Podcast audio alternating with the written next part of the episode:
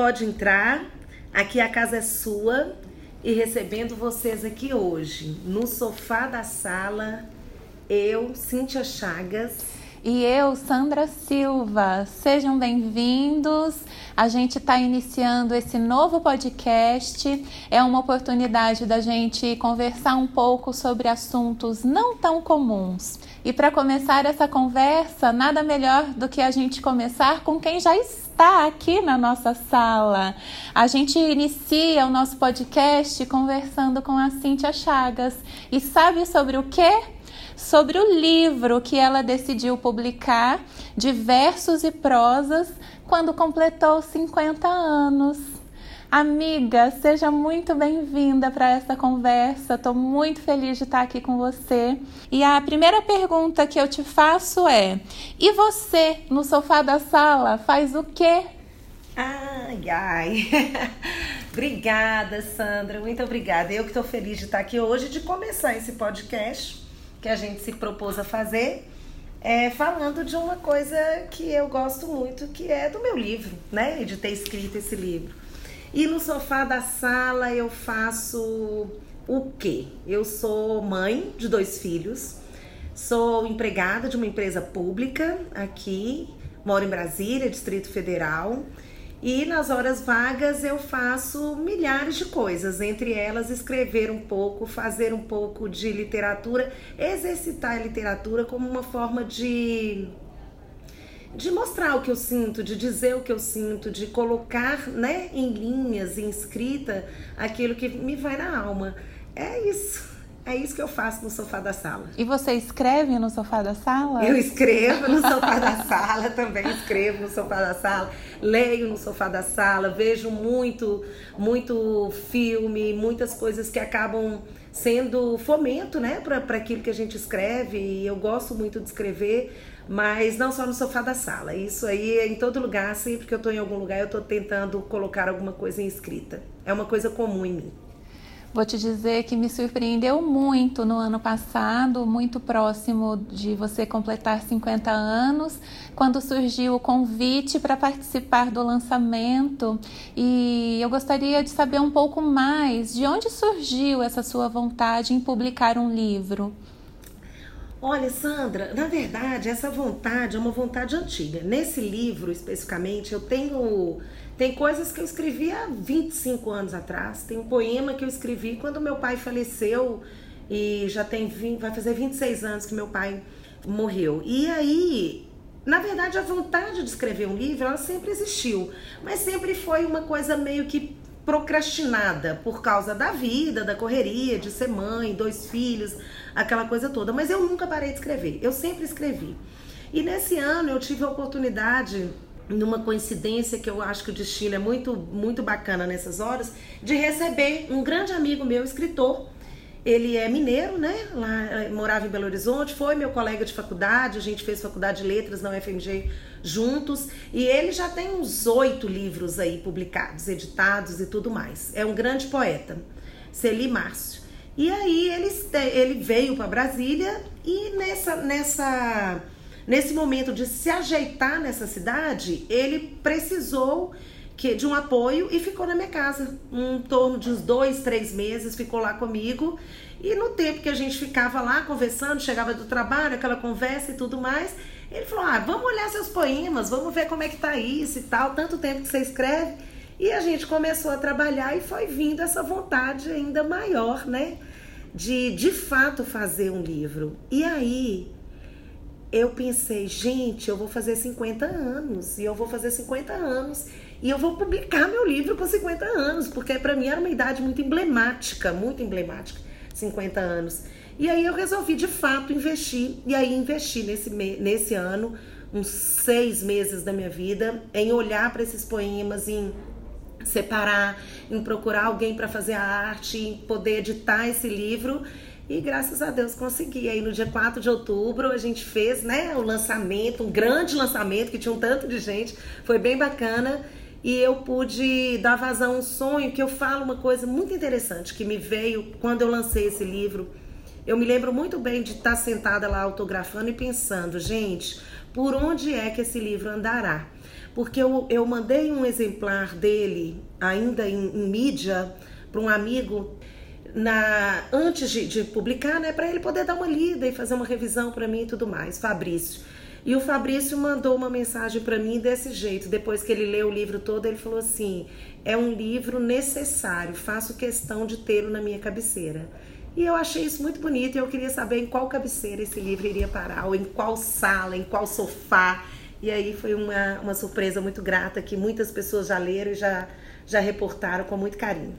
E é bacana é, ouvir você contando a história de como nasceu o livro, né? E esse movimento aí relacionado a esse momento tão emblemático da sua vida. É, eu gostaria de saber um pouco mais da Cíntia lá nos primeiros anos de vida, como era a sua relação com a escrita e que memória você tem dessa relação com a escrita na lembrança mais longínqua que você é, consegue resgatar? Então, se eu, eu consigo resgatar uma lembrança longínqua, mas muito mesmo de, de uma, uma lida com a literatura muito, muito boa, desde sempre, desde pequena. Mas eu vou falar especificamente aqui. É, eu, eu sempre gostei, eu sempre fui uma pessoa de muito, muito trato com palavras faladas mesmo, igual a gente está aqui conversando, eu tenho uma facilidade muito grande com a linguagem e expressar essa linguagem. Então, eu sou uma pessoa com bastante possibilidade de fala em público. Eu sempre fui oradora da minha turma, em todo lugar que eu passava era aquela coisa. Aí fui de, de todos os, os grupos onde existiam a possibilidade de você ser uma liderança dentro do espaço da educação, eu sempre fui muito assim. E sempre dei muito bem com a palavra. Mas especificamente no meu primeiro ano do ensino médio, eu fui é, eu vinha de, um, de uma estrutura de colégio particular, estudava em colégio particular e fiz uma prova para uma bolsa numa, numa escola pública da Universidade Federal em Montes Claros ainda, norte de Minas. E passei e fui estudar, fazer o curso técnico em agropecuária. E, é claro, técnica agropecuária não tinha nada a ver comigo, além do fato de eu adorar mato, de eu adorar fazenda, de eu adorar natureza, essas coisas. Mas fiz o meu curso lá durante três anos, fiz muita coisa, plantei muita cenoura, fiz parto de porca, fiz inseminação artificial, fiz milhares de coisas. Mas especificamente conheci uma pessoa chamada Ariadna Ladeira Veloso. Foi minha, minha professora de português e eu lembro, até fiquei meio embargada aqui, porque eu lembro com muito amor dessa pessoa, que foi quando eu descobri de fato o quanto a linguagem era importante.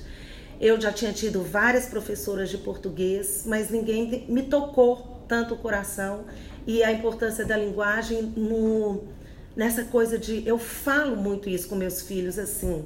Falar, colocar em forma de palavra, seja falando ou seja escrevendo, é uma forma de mostrar alma. E eu, e eu aprendi isso com ela. Então, desde essa época, eu comecei a escrever bastante. E, e, eu gostava muito, muito mesmo do, do fato de olhar a linguagem com, com não só com aquele olhar de morfológico, gramatical, que ela era muito dura com isso, era uma professora bem exigente e tudo, mas ao mesmo tempo ela mostrava poesia. Ela, eu vinha, eu conheci milhares de pessoas que tocavam violão, então foi minha época de aprofundar meus conhecimentos em música brasileira e tal.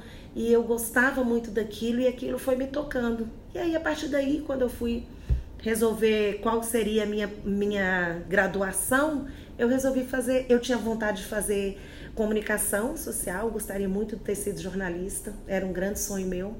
Mas aí acabou que eu fui fazer letras e passei no vestibular no FMG e segui amando a literatura, conhecendo muito e tendo um contato com muitas pessoas que amavam também. Então eu consigo ver literatura permeando a minha vida por muito tempo, em todos os espaços por onde eu passei.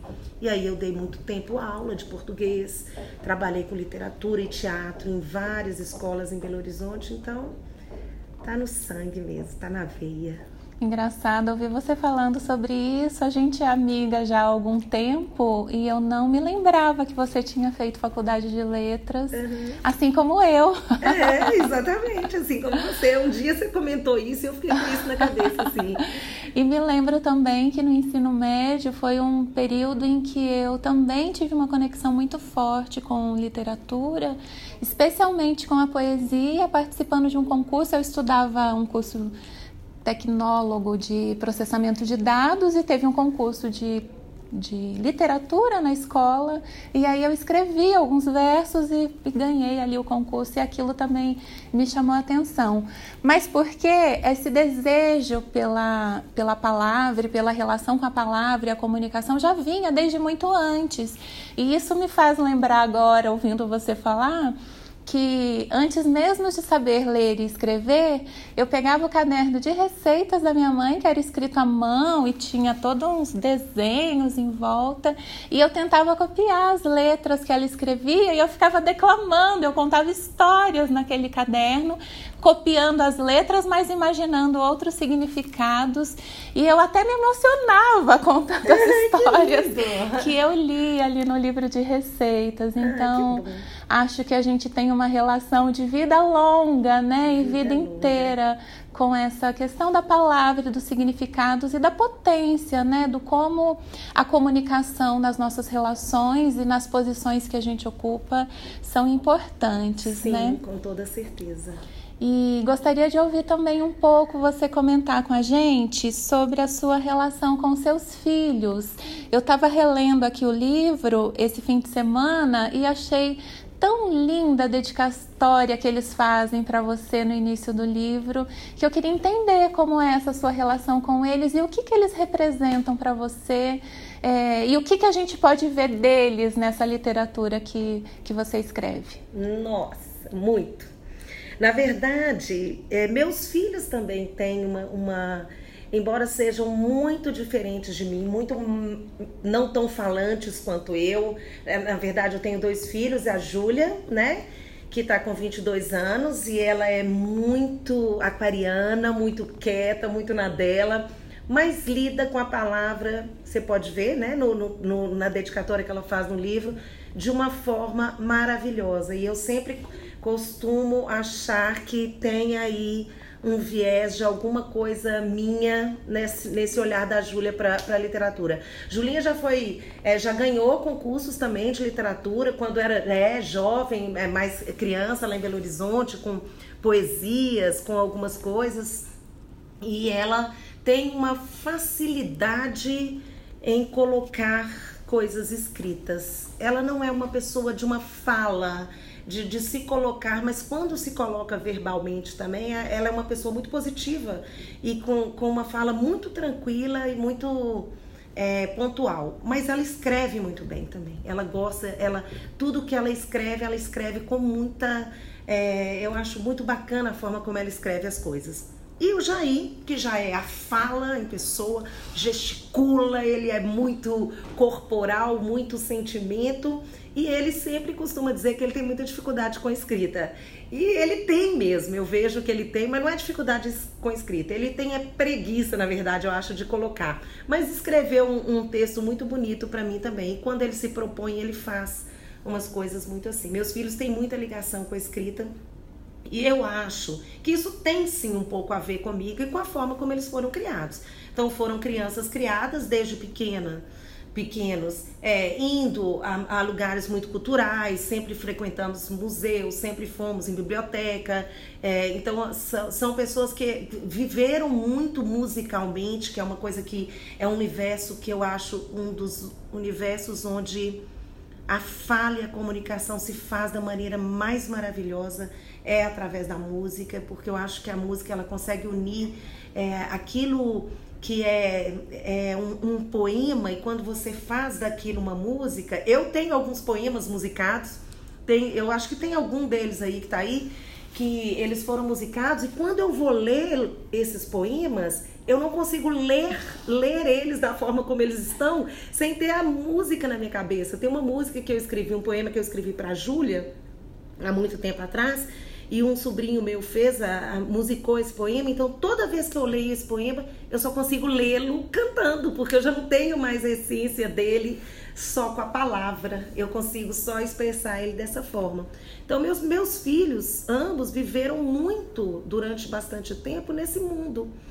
E eu acho que isso faz com que eles também tenham esse, esse viés. Eu tenho.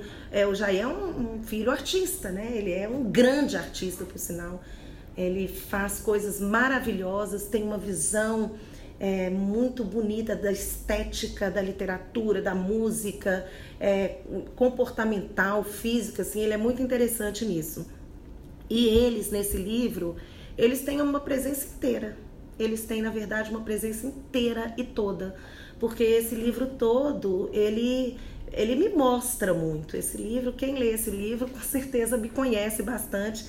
E essa pessoa que está aí é literalmente a mãe do Jair e da Júlia, com todas as suas dores, com todos os seus amores, é, com tudo o que eu já passei na minha vida, que eu já vivi até hoje. E eu tenho muitas coisas, eu sou muito intensa emocionalmente, eu me coloco assim. E aí tudo que está dentro desse livro é a minha vida mesmo, como ela é. Então acho que Jair e Júlia, eles, eles estão aí, eles são esse livro, na verdade. Eles são os versos e são as prosas também, inteiras do jeito de ser.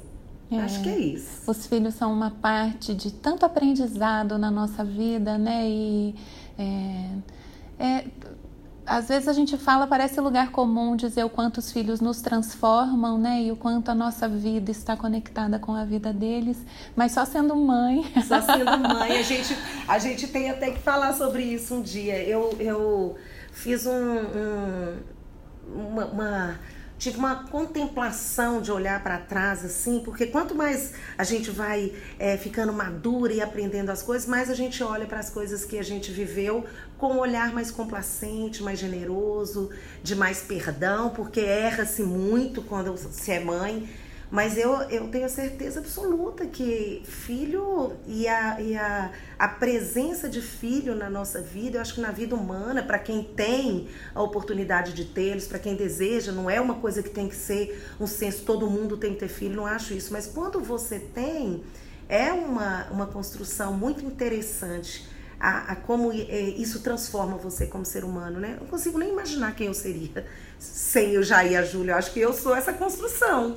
Cíntia, é, eu criei filhos é, é, muito muito sozinha, assim, né? Muito é, do meu jeito. Então, eu acho que meus filhos têm a minha impressão. Tem um carimbinho lá, Cíntia, em cada um dos dois. mas tem muito deles também. E a cada dia, Sandra, é engraçado. Você vai me dizer isso daqui muito tempo, quando a Liv tiver maior. Eu tenho a impressão que eu sou fruto do que eu, eu venho aprendendo com meus filhos.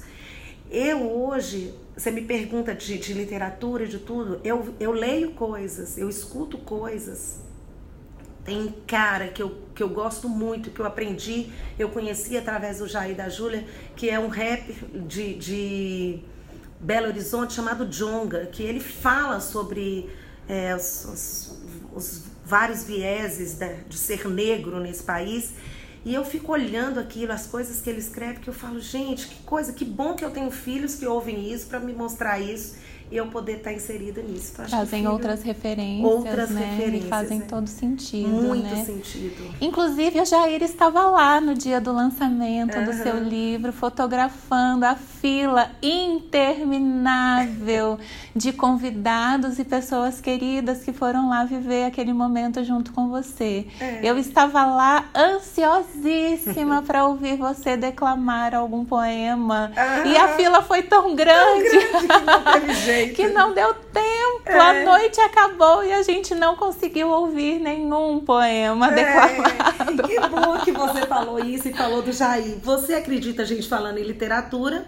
Nós, foi o dia do meu aniversário, né? Dia 4 de outubro. Jair é uma pessoa notívaga. Notívaga que fala, né? É. Ele, ele dorme muito tarde e tal. E nós chegamos, eu muito cansada. Foi um dia muito cansativo. Eu trabalhei e tudo mais.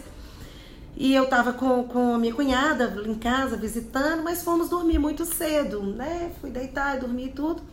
E o Jair escreveu um texto lindo para mim falando da sensação dele de estar ali, uhum. fotografando um momento tão importante na minha vida e de como ele escutou tantas coisas maravilhosas sobre mim naquela fila. Porque cada pessoa que passava, ele conversava um pouquinho e tudo mais. E é um texto lindo que ele escreveu. É, é, eu, não é, eu não vou dizer exaltando a mim como pessoa, mas é, como se ele tivesse um reconhecimento de ter sido um, um dos dias mais felizes assim da vida dele também. Que bacana. Foi bem bacana. Bem bacana. E aí eu quero aproveitar a oportunidade e pedir para você abrir o livro ah. aí aleatoriamente e ler pra gente um poema. Vamos lá. Opa. Deixa eu ver. Meu Deus. Ele é um pouquinho longo, mas vamos lá. Cenas. O olhar era inevitavelmente dócil. Não dizíamos nada. Apenas víamos as ruas passarem num trânsito infernal pausa para aprender com a dor. Por instantes ele me olhava. Era ainda um olhar dócil. Queria acender um cigarro e não tinha fósforos. Adentramos o fórum. Olhei em volta. Homens e mulheres, cigarros apostos, conversas banais. Uma incompreensível vontade para a vida. Pausa para digerir o inexplicável. Tenho poucas lembranças dos fatos após a última tragada. Um silêncio sem dimensões atravessou a nossa alma. Pausa para reflexões desconexas. Os sete minutos que se seguiram foram apagados da minha memória, que sei não o fez por acaso. Uma vontade insuportável de fumar. Ameacei levantar-me da cadeira, escancarando minha impaciência. Pausa para agonizar a espera. Deixamos a sala. Eu andava com passos largos e apressados e sentia o que deixava. Um diálogo incomum estabeleceu-se entre nós. Pausa para silenciar os desejos. Desconectamos nossos infernos. Pausa para apreciar as mudanças. Uau! Nossa! Que poema forte, que forte. lembranças esse poema te traz aqui, assim, sem, sem ter o contexto. É emocionante ouvir você contando e, e é um momento aparentemente marcante da sua sim. vida, né? Uhum. De muita transformação, né? Sim, sim. Esse poema eu escrevi há exatos, nossa, eu não sei quanto tempo, mas foi exatamente no dia da minha separação. Esse poema foi escrito assim que a gente saiu do fórum. É, nós fomos juntos, fomos de carro para separar. Muito engraçado isso. Foi uma separação é, bem. É, como é que eu posso dizer? Uma separação feita de uma forma simples, tranquila. E ela parecia que é, ali, parecia não, ainda existia ali um grande amor. E esse grande amor é, é difícil né, de desconectar, apesar de ser necessário desconectar. Então, isso tem muito tempo, tem 20, nem sei, 21 anos, talvez, é, pode ser isso. E era um mundo completamente diferente, né? Eu tinha filhos muito pequenos, eu era muito jovem ainda, e eu sabia da necessidade disso, mas ao mesmo tempo eu não conseguia ter a dimensão do quão do quão difícil seria. Então, talvez essa desconexão ela tenha sido e esse poema tenha sido escrito no afã de de sentir um fôlego, de é necessário, isso precisa de ser feito, independe de como vai acontecer, mas eu me lembro muito bem do dia, eu lembro da gente ter chegado junto, termos saído juntos de lá e depois a gente ainda tá junto até hoje. O mais interessante é que a gente tem uma relação muito boa, apesar de muitos percalços, mas é uma boa relação. Não é uma coisa que eu sempre prezei e eu olho para esse poema e fico me lembrando da data exata de como tudo aconteceu e pensando que é, com todos os percalços, com todas as coisas que aconteceram, eu, eu me sinto feliz em ter sido como foi, em ter feito as coisas como foram, em ter conduzido depois como eu conduzi, apesar de muitas coisas e de muitas dores e também de muitos sofrimentos. Mas no final a gente dá tudo certo. Estamos aqui, Estamos né? No sofá aqui, da sala. Sofá então, da deu tudo certo. Deu, deu tudo. muito mais certo do que errado. Com certeza, deu muito certo. É, ouvindo esse poema também, é, as tantas pausas que aparecem nesses momentos difíceis, né, da nossa vida e que às vezes é como se a gente conseguisse ouvir uma respiração profunda de deixa ir, né? Deixa ir o que está para ir, para que algo novo possa surgir e que eu é, entenda como lidar com esse novo sem tanto apego com o passado. Uhum. E nesse sentido, eu te pergunto agora, minha amiga, que pausa você está fazendo ou deixando ir na sua vida para nascer? Nascer o quê? O que está nascendo nessa Cintia aos 50 anos? Hum, que pergunta ótima. E, coincidentemente, a gente gravando isso, faltando o quê? Dois dias para terminar o ano de 2019, né? É, eu hoje escrevi uma listinha lá daquilo que eu quero para 2020. Muitas coisas eu acho que precisam de nascer. É, e eu acho que a vida é. Esses dias alguém me perguntou assim: ah, que tem gente que pergunta para alguém de 17 anos: o que, você vai fazer no vestibular? O que, que você quer ser e tudo mais? E que muitas pessoas de 50 anos ainda não sabem o que querem ser quando crescer. Estar aqui hoje sentada com você, produzindo um conteúdo é, que fala sobre meu livro, sobre mim, sobre a minha própria história, já é alguma coisa que eu quero ver nascer. Eu quero ver muito isso nascer e espero que a gente tenha é, força suficiente para poder levar isso e que isso chegue em muitos, muitas pessoas e que a gente possa levar sempre uma mensagem de, de positividade, mas que a gente discuta coisas que são importantes, que são importantes para a alma humana, que são importantes na vivência de todas as pessoas. Então, eu acho que isso é o que eu quero que nasça. Ao mesmo tempo, eu quero que nasça em mim uma pessoa cada vez mais é, ponderada, mais tranquila, com capacidade de abandonar velhos hábitos, é, mudar perspectivas de vida, não ter medo, sabe, Sandrinha? Eu sou uma pessoa que eu tenho muito, é, eu tenho pouco medo para as coisas novas. Eu, eu sou muito aberta a tudo que vem, mas eu tenho uma grande dificuldade em deixar o antigo deixar. Eu tenho alguns apegos ao passado, tanto de hábitos como de pessoas, e eu acho que a energia da gente ela flui ao, ao tempo que você vive o presente. E eu tenho muita dificuldade na vivência do presente, porque a minha vida, a minha cabeça gira pra caramba. Eu fico muito pensando no futuro e muito preocupada com muitas coisas e preocupada com coisas que eram de um passado meu e que elas já se foram e mesmo assim elas ainda encontram eco dentro de mim.